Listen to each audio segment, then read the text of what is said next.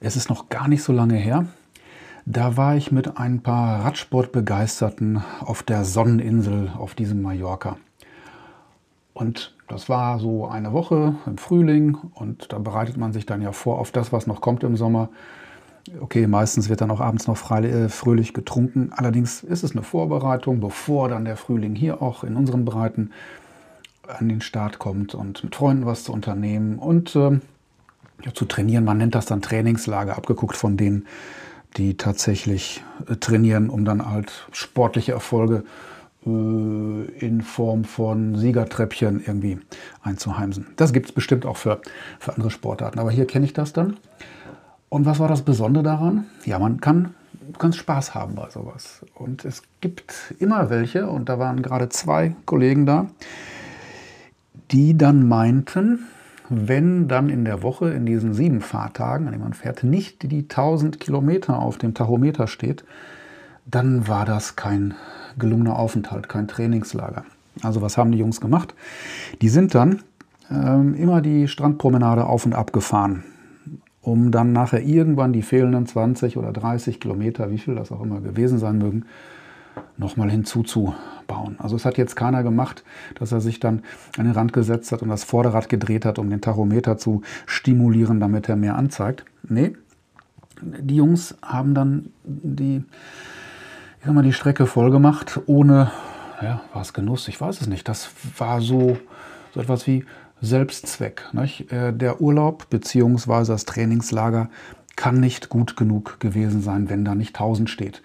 Also 1000 oder eine andere imaginäre Marke als Vergleich, um zu sagen, hey, das war eine gute Qualität. Und dann gibt es noch jemanden, also genau, wie fange ich an? Ihr, einige von euch, die mich dann kennen, tatsächlich wissen auch, ich bin gerne zu Fuß auch unterwegs, nicht nur mit dem Rad, wie eben. Und äh, suche gerne Touren aus und erkläre sie auch und, und guide sie auch.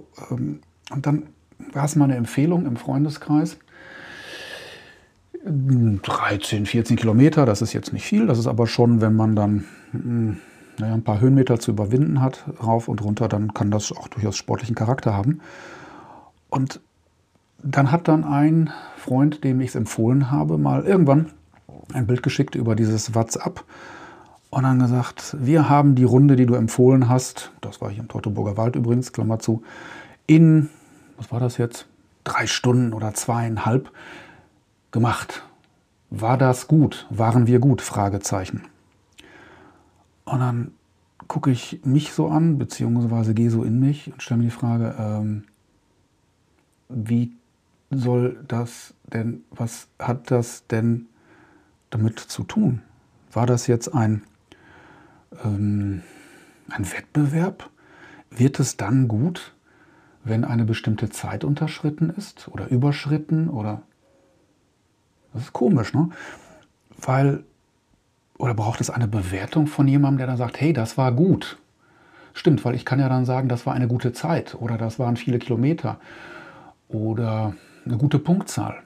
Aber geht da nicht etwas verloren in diesem ganzen, ähm, ja, in diesen Aktivitäten? Geht da nicht die Sache selber so ein bisschen flöten? Ist dann, habe ich dann noch Spaß wenn ich nur auf diese 1000 Kilometer oder die Zeit unter, sagen wir, zwei Stunden stiere, ist es erst dann gut, wenn, wenn eine Schwelle überschritten ist irgendwo?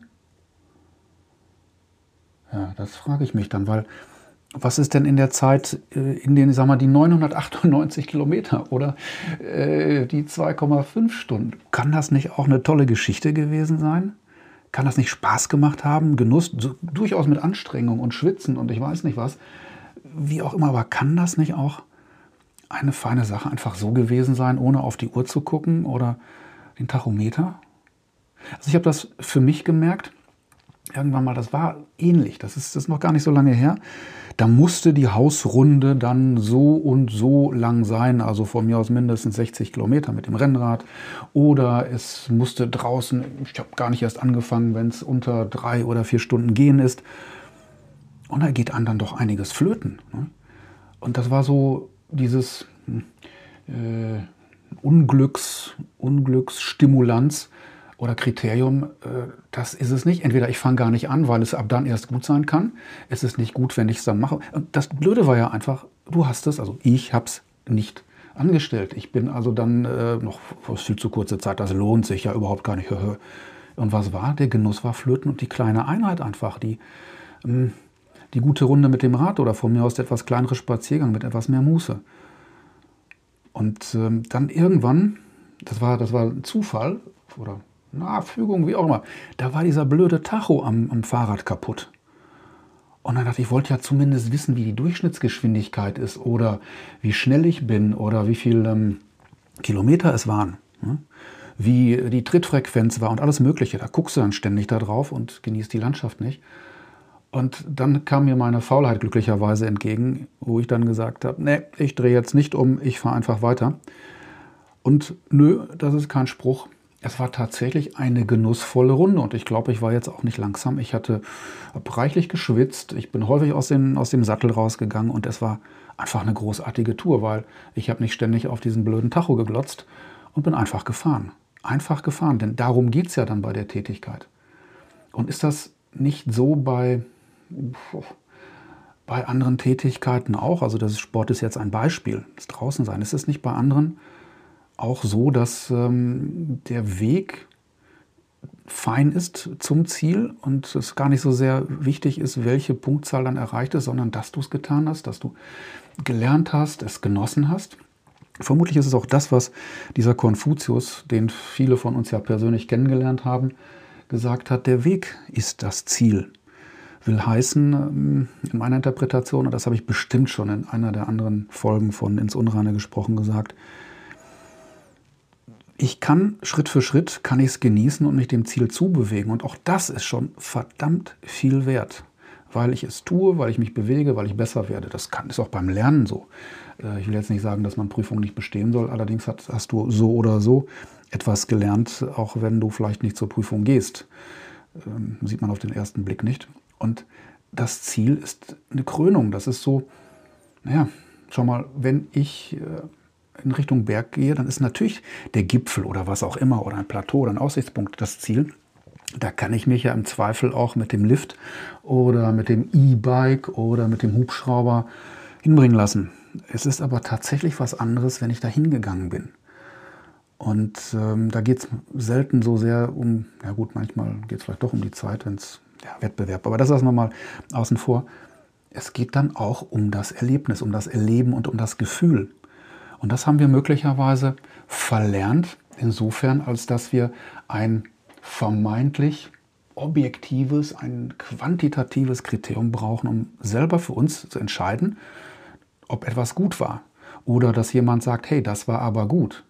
Und wir vergessen all das, was dann irgendwie so das Gefühl ist, das Erleben, äh, Blut, Schweiß und Tränen oder Lachen oder ja, dass du dann draußen tatsächlich den Wind um die Nase spürst und den Boden unter den Füßen und die Sonne auf der Haut hast.